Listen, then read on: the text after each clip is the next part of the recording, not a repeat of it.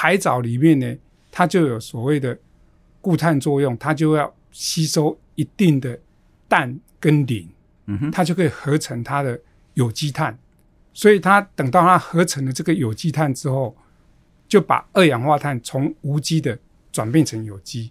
这个时候，它就已经把碳锁在体内了。所以换句话说，像我这个去马钢买的这个石花冻、石花菜，或者是紫菜，或者是您带来的这个叫红磷藻，红磷藻，它其实也都可以吸碳，都可以吸碳。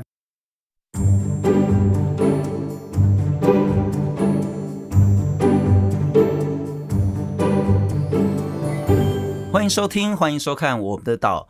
这个系列呢是零碳经济系列，可是呢，呃，如果 YouTube 的朋友就很容易看到，那听 Podcast 的朋友呢，可能听我稍微描述一下，因为现场画面感觉好像我们要拍一个美食节目了哈。我们在现场呢有四种不同的海藻，或者叫海菜也可以了哈。那其实呢，海藻似乎是在我们谈那个减碳这件事。感觉好像是一个非常关键，但是又很陌生的一个重要的救命良方。我们在谈所谓的呃蓝碳，或者是绿碳，或者是黄碳。黄碳指的是土壤的吸附碳的能力，绿碳呢，当然就是指森林啦。那蓝碳就是蓝色的大海，大海里面的藻类有非常强的吸附碳的这个能力。但是人类该怎么样的使用？今天我们就来谈谈蓝碳，恐怕也是蓝鲸。来，欢迎是中山大学海洋科学系的特聘教授洪庆章，洪老师你好。嗨，主持人好，听众朋友大家好。啊，谢谢洪老师，洪老师你给你个专岗安排哦，赶过来我们这边录影来谈这个所谓的蓝碳的事情。然后先来谈一谈这两个，这个是叫石花。那这个是紫菜，这个是我在半年前去东北角马岗啊，然后因为很多那个好朋友在那边，所以买了这些回来。可是你从澎湖带回来，特别重要的就是你一个非常关键的研究——海木耳。这个就是海木耳，对，就是这个，它是就是很像一坨花或是球的这样子一个藻类的生物。对，它基本上它是属于红藻的一种，顾名思义，它是。看起来就有点像红色的，那它不喜欢太强的光，嗯，它要比较阴暗的地方来长，是，那温度要低，那过去的话，大家都把海木耳当做一种食材，那日本又叫做长年菜，就吃了能够类似长生不老，这个算高级的食材，高级的食材，嗯，那一般的话，坊间在卖一公斤失重大约是。两百块到三百块台币之间哦，含水的对，一公斤就要两三百了。对哦，啊，那大概看收起来要多贵？大约干的，就是我们一一般来讲，海藻的话，大约是十公斤可以晒干成一公斤，价格就很高很高。那为什么你会投入这个海木耳的研究？它到底有什么特别啊？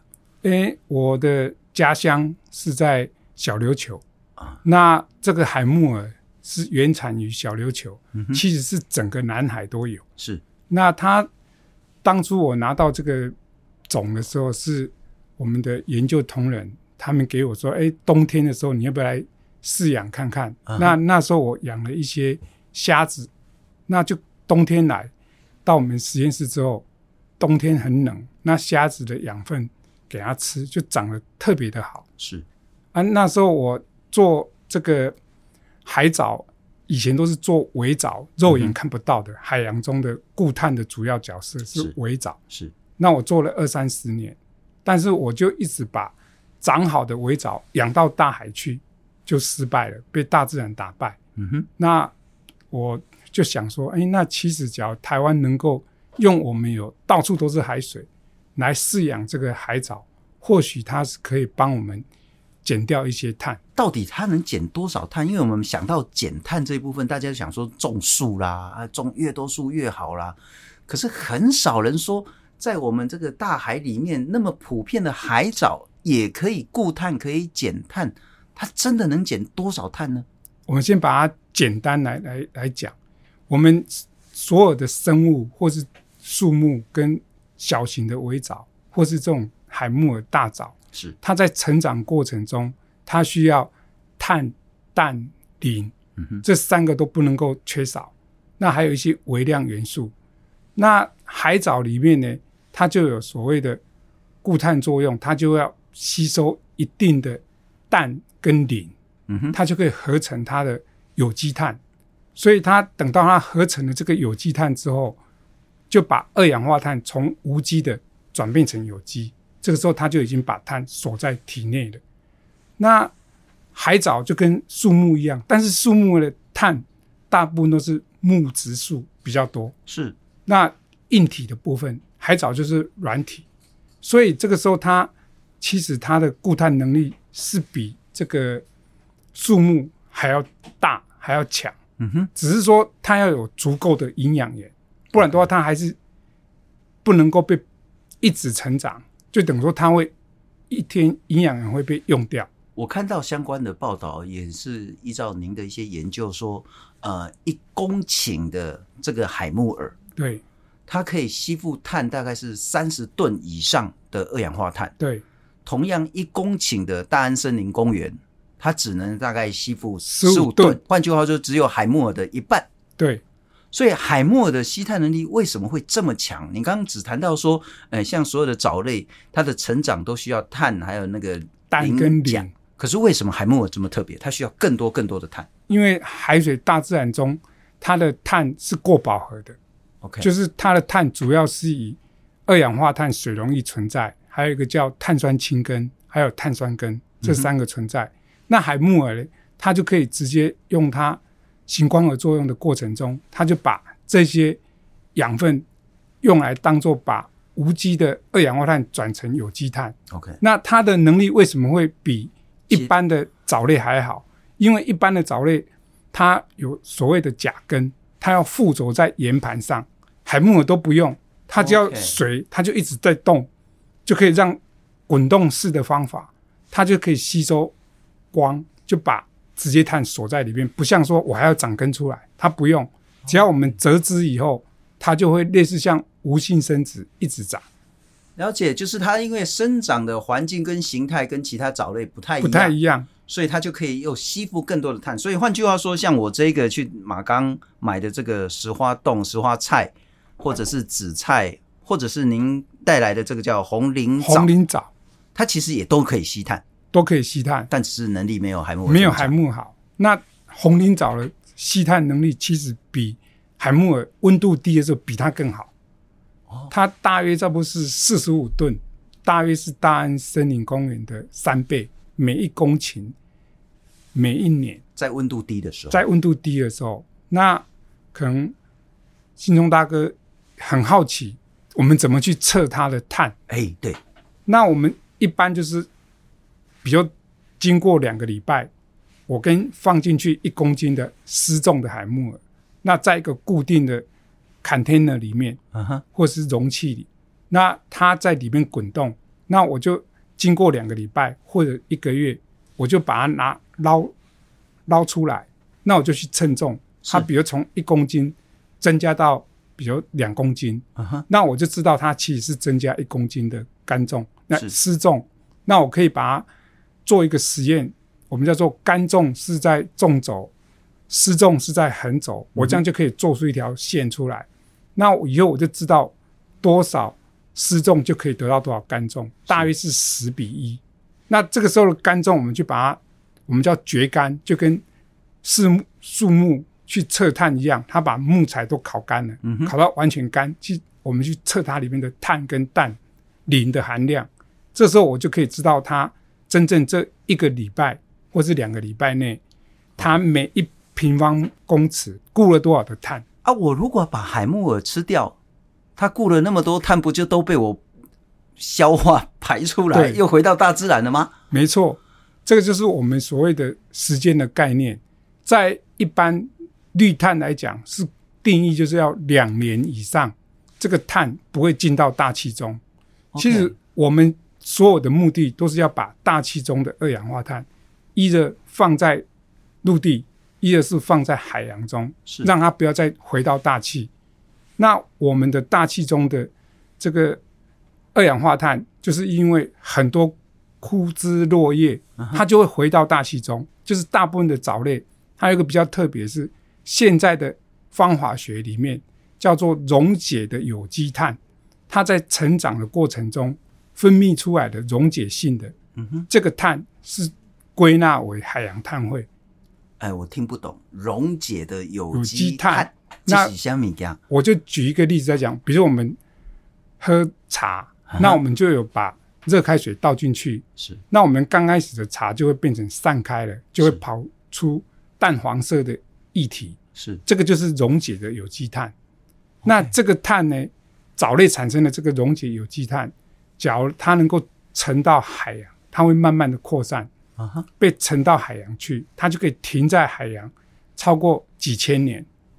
这时候，科学家研究了几十年了，就发现海木耳跟很多的大型藻类都有这个特性，所以他把这一部分的碳就归纳为碳汇，并不是说我那个海木耳把所有的碳都吃到它，或是成作为它成长的这个要素，成为它的碳汇，而是说海木耳在海里面它溶出来的这一个叫做有机碳的这个物质，对，它会。永续的，至少是超过好几年以上的，沉在海里面，不会挥发或散逸到大气当中。但如果我吃下去，那就另当别论了。对，吃下去就等于说，我们就会经过新陈代谢，是排出来，这个碳就不能算碳汇了。这就，就等于说，就跟我们吃稻米、水果，嗯哼，我种了很多水果，那我把它吃掉，是。那经过一段时间，它一样又会排泄出来，嗯哼，或者是变成我们流汗啊，能量消耗。这个就不算。那海木耳嘞？假如你是把这个海木耳长出来的拿去海洋里面投到海洋，是它的比重大概是一点零五，比我们海水的比重一点零二五还要重，它就会自己慢慢的沉下去。这个也可以算。OK，但是渔民不要这样做，因为它的价钱比碳的价钱现在的碳价高很多。大约高一千倍的价值。好，那就是问到最大的问题，关键的，了哈大多数人养海木耳是为了卖，是为了吃，是是为了卖跟为了吃，一点碳汇都没有。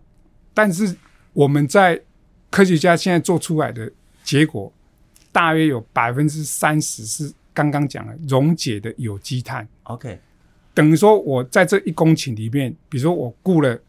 三十吨的碳是，那它乘以百分之三十，就等于有九吨的碳。了解，了解。那另外三十虽然其他七十被吃了，但三十还是成为碳汇。对，另外一个就是说，它在成长的过程中，所有的海洋生物吃素的，它也会过来。像我们去澎湖，我们就发现很多鱼，比如说像臭肚鱼，嗯哼，或是黑心银拱这些，它很喜欢吃素的。它就会过来吃，是吃完了就有碎屑掉下去的这个碳，科学家也把它定义为碳汇的一种。它它会慢慢沉下去，沉在深海或者是沉在沉积物里面。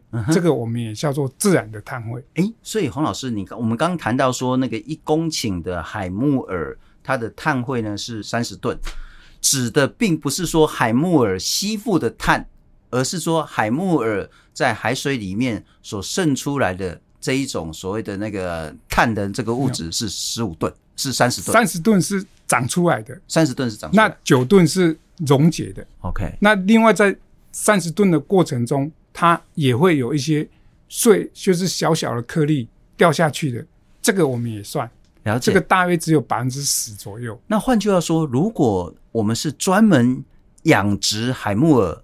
来做碳汇的话，嗯，那就是百分之百了，就不是百分之。假如我们把都不吃，我们拿去海里面投，或者说，比如说我们台湾有很多远洋渔船，嗯哼，那他要去开船开到阿根廷，或是开到我们抓秋刀鱼的地方，是，它是满载着油，但是这个时候它船是没有在作业，它可能开到公海的期间，它就可以把这个海藻以前。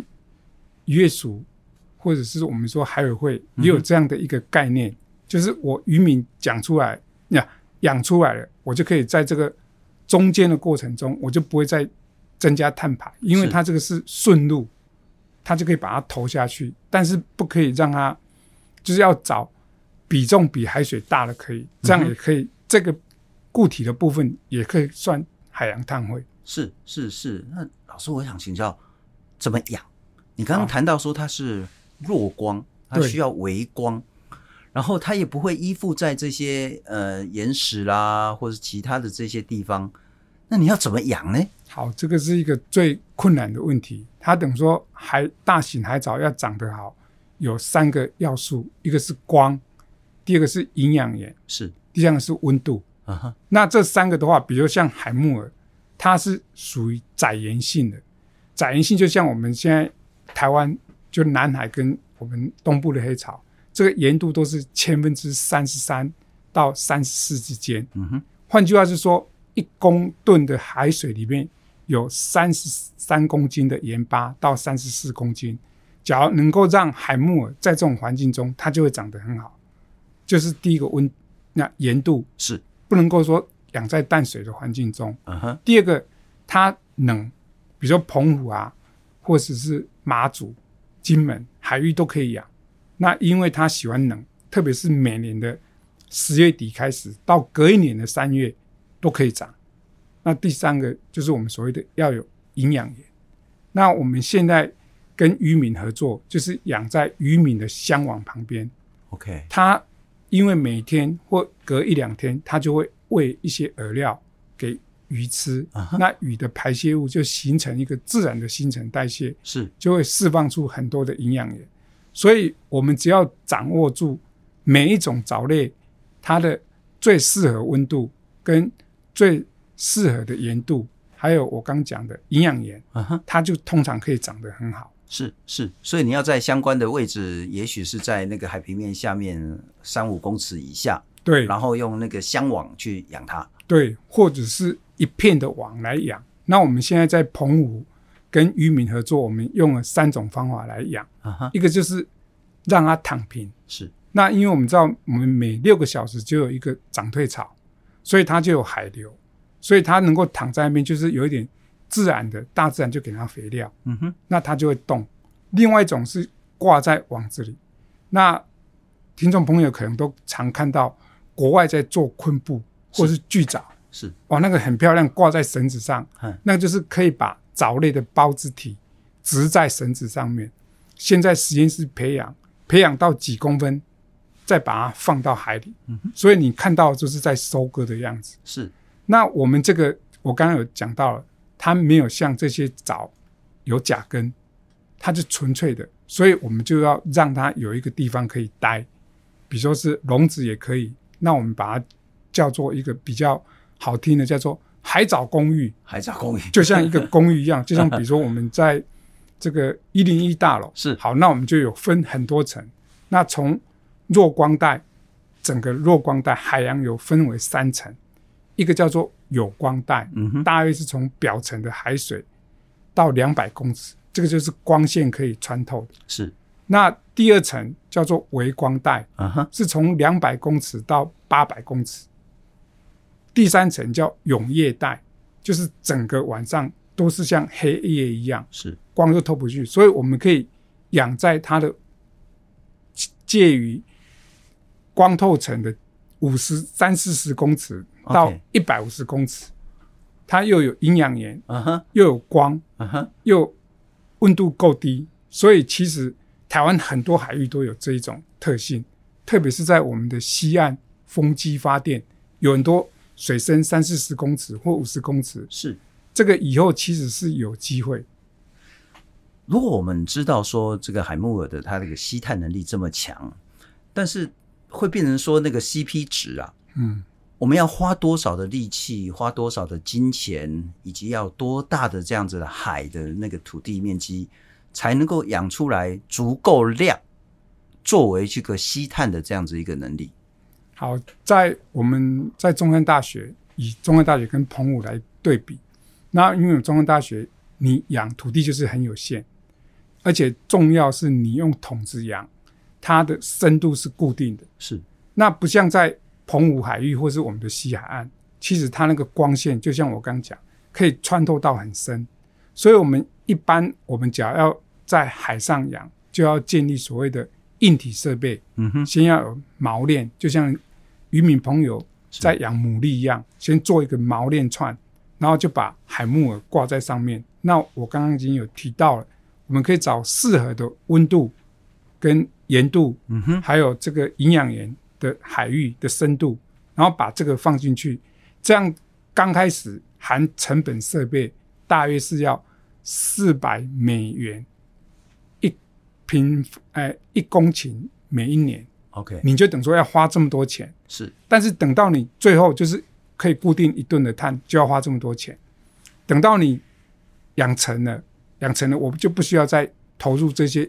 我们叫基础建设，是我成本就可以降到二十块美金，固定一吨的二氧化碳就非常便宜了。Uh -huh. 因为你不需要再去做锚定，跟去做这些我们叫做基础的这些浮浮标啊，是还有绳索啊，是还有我们的只需要负责去收割的成本而已。因为我们在养的过程中。会有品质比较差的，嗯哼，就有点像我们，比如说每一年的爱文芒果，我们会有头等班 A 的 class，嗯，还有 B 的，有 C 的。那它在最上面的地方长得很快，像一颗小排球，小排球，这个呢，我们就可以，比如说卖相差，是吃起来也很粗糙，这个就可以，比如说拿来减碳。嗯哼，那我们中间，比如说从五公尺到八公尺，那我们总共。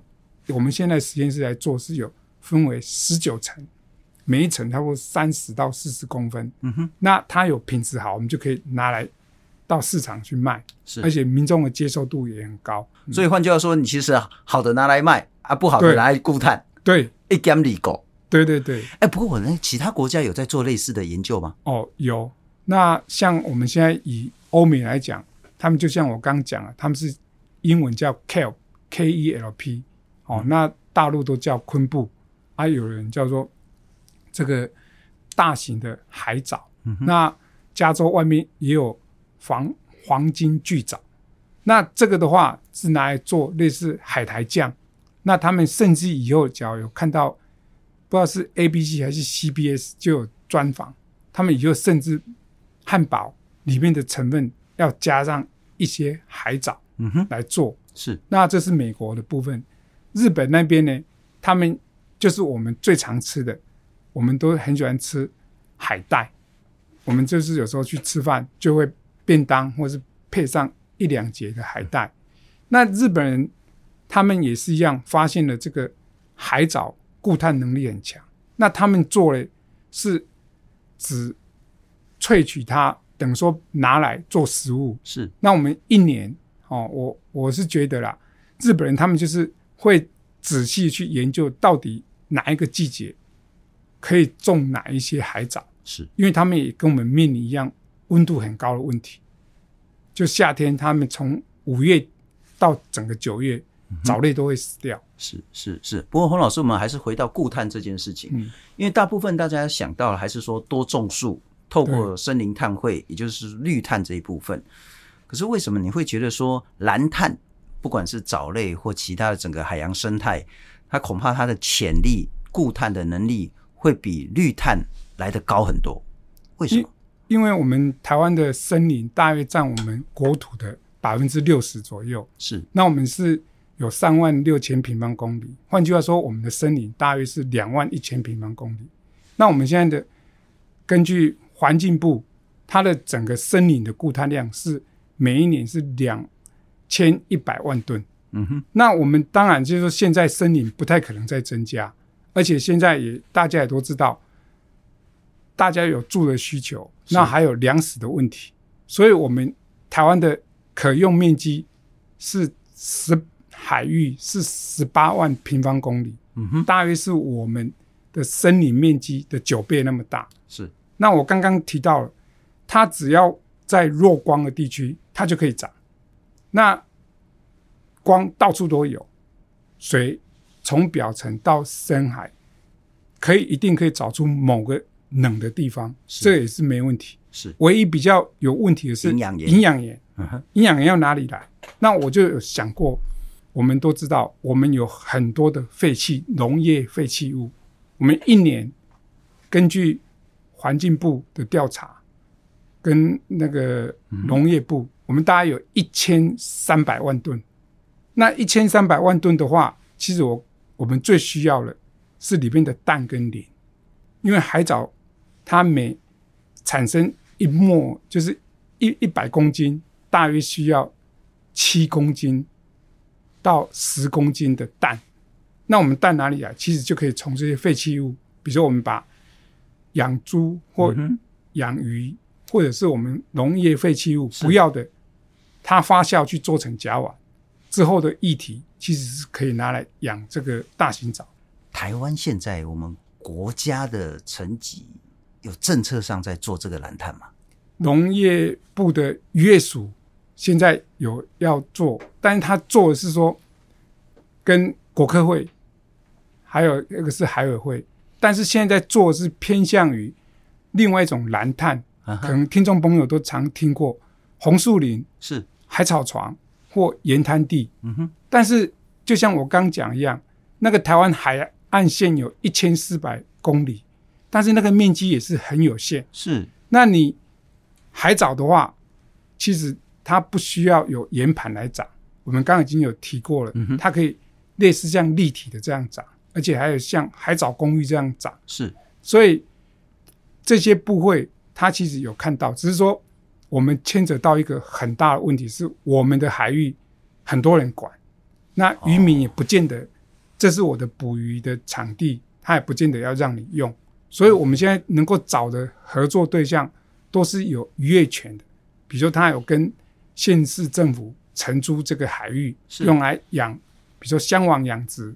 或者是说以后定制网，或者是说我们在澎湖已经有人在养那个昆布，或养那个我们叫做海蛎子，是，或是贻贝或孔雀贝，那那个地区其实是可以用来养海藻，或者是养在，但是这个是需要再跟国内可能要修法，这样才能够大面积来。来来做，换句话，现在我们仅止于洪庆章洪老师你的这个学术上研究。我们如果真的要大规模的推广，它一定要政策跟法令上的修改才有办法。因为那个海洋的，不管是土地或者是相关主管机关太复杂，你不太可能说，呃，这些养殖业者他说我要在这边养大型的海藻就可以养，大概很难这样做，很难，因为这又会牵扯到说公共财的问题。是，比如说这个海域我到底可不可以养，还是说？我们因为这个就是牵扯到我待会等一下会讲到碳权的问题，因为它现在的碳权划分就是说你要有固定的面积养出来的碳，比如说我假设刚讲了一公顷，我有比如说租了一块地，是。在陆地上你就可以自己养，在海上比如说这个一公顷，那这个海是海水一直在流的，是。涨退潮都在流，那我们刚讲了溶解的有机碳就可以算碳权，那。问题是说，我来租之后，海藻我可以带回来，那这些东西，渔民就会说你侵占了我的使用权，是，或者说你你在养大藻，我不能作业，他就会来类似像风机发电的那种概念，是，就除非你要先解决渔业权的问题。了解了解，那就是政策跟法令了哈。但是我要问是说，呃，因为海木耳是会移动的嘛？没有，我们脚是把它给，所以你一定要固定在一个地方，固定在一个地方。那包括到现在为止，有包括让像是什么 Golden Standard 啊，嗯、或是 Vera 他们去去做认证，说，哎，我确实因为养海木耳或相关的藻类得到了碳权嘛？还现在只有大陆一家公公司，啊、他们在大陆的某一个海域就是养昆布，那养昆布就像我刚。提到了，他在挂在绳子上，他把这个孢子体啄苗啄在这个绳子上，那我冬天就开始放下去养。是，那这个时候养我，比如说养到明年的三月我收成，那总共养了四到五个月。嗯哼，那我就假如说我收成了一万吨，那一万吨我们就可以乘以百分之三十，是，就是有所谓的三千吨是属于溶解的有机碳。嗯哼。另外的百分之十，就是它在成长过程中，OK，它会自然掉下去，还有雨来吃它，它就百分之十。所以我等于说一万吨的失重，我就可以附带有四千吨的碳权。这个是 Verra 已经认证，这个是大陆已经认证，大陆认证，大陆认证，但是 Verra 跟 Golden Standard 都还没有认证，怎么美国的现在也都还没有。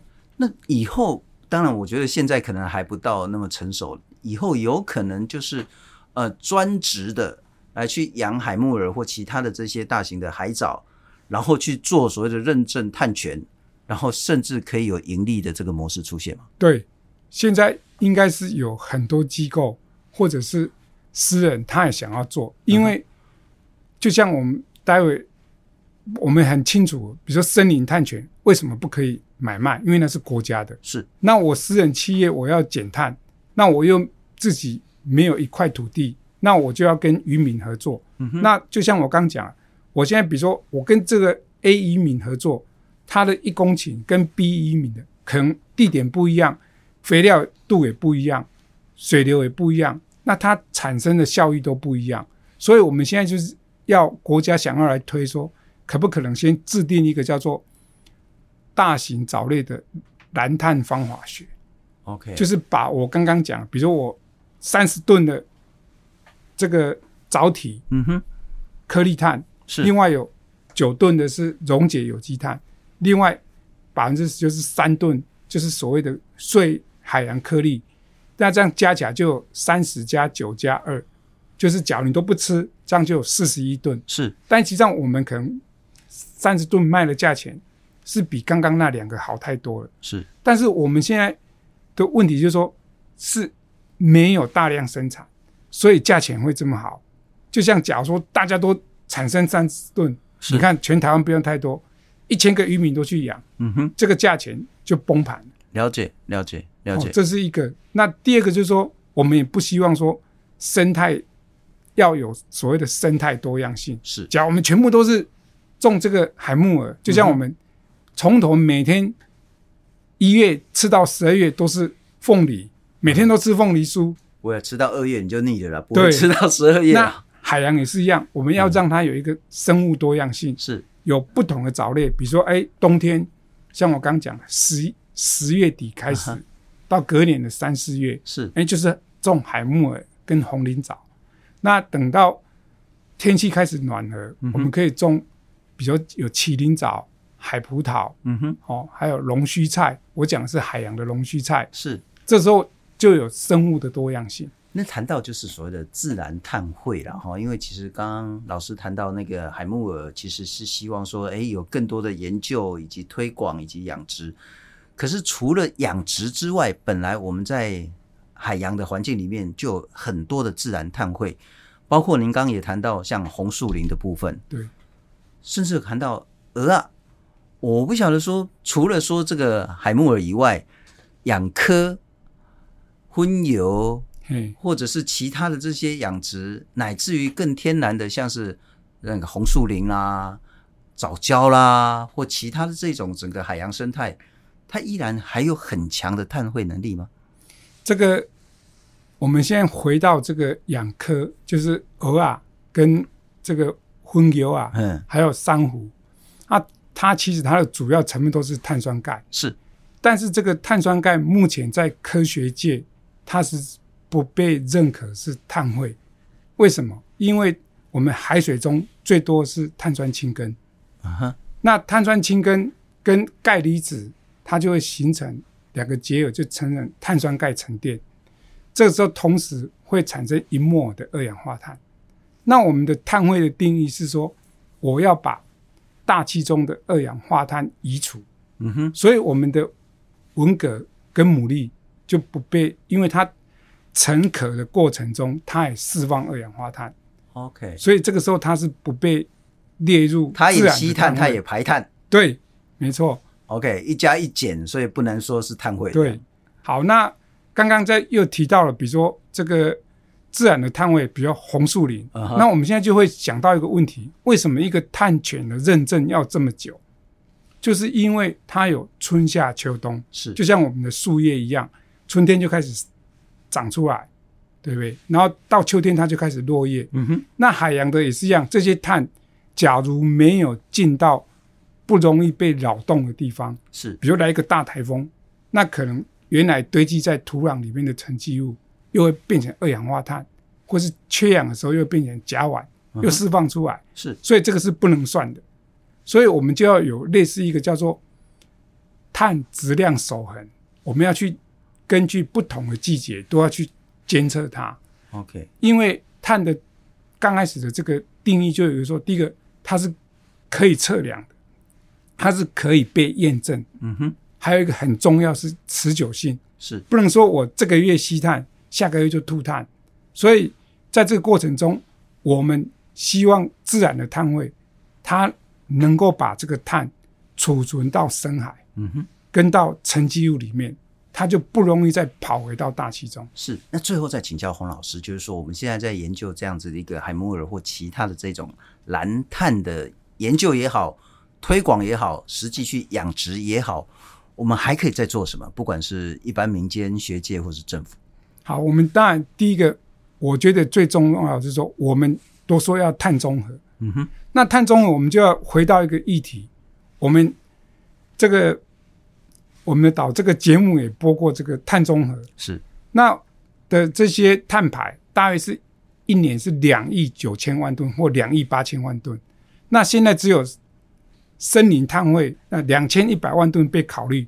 那换句话说，我们只要不考虑海洋的蓝碳，那我自己的研究团队我们做出来，中山大学，嗯哼，就是受国科会的支持，已经做了二十几年了，我们的。算出来，在我们的经济海域的海洋碳汇，就是围藻肉眼看不到那个围藻造成了，大约有九千六百万吨，非常的多。嗯哼，那我们的领海就比较小。那我刚讲的经济海域是根据内政部是划定的这个经济海域，假如我们的领海大约是四百万吨，所以其实它的量是很高的。嗯哼，那这样假如说是。加起来大约是九千六百万吨，加我们刚森林碳汇是两两千一百万吨，所以九千多万加两千万就是一亿一千多，这样等于说，换句话，从科学的角度来看，我们的碳汇还差了大约是一亿七千万吨。是，那一千万吨刚讲了森林最多，比如说成长的百分之十或二十就很不容易，那剩下就是海洋。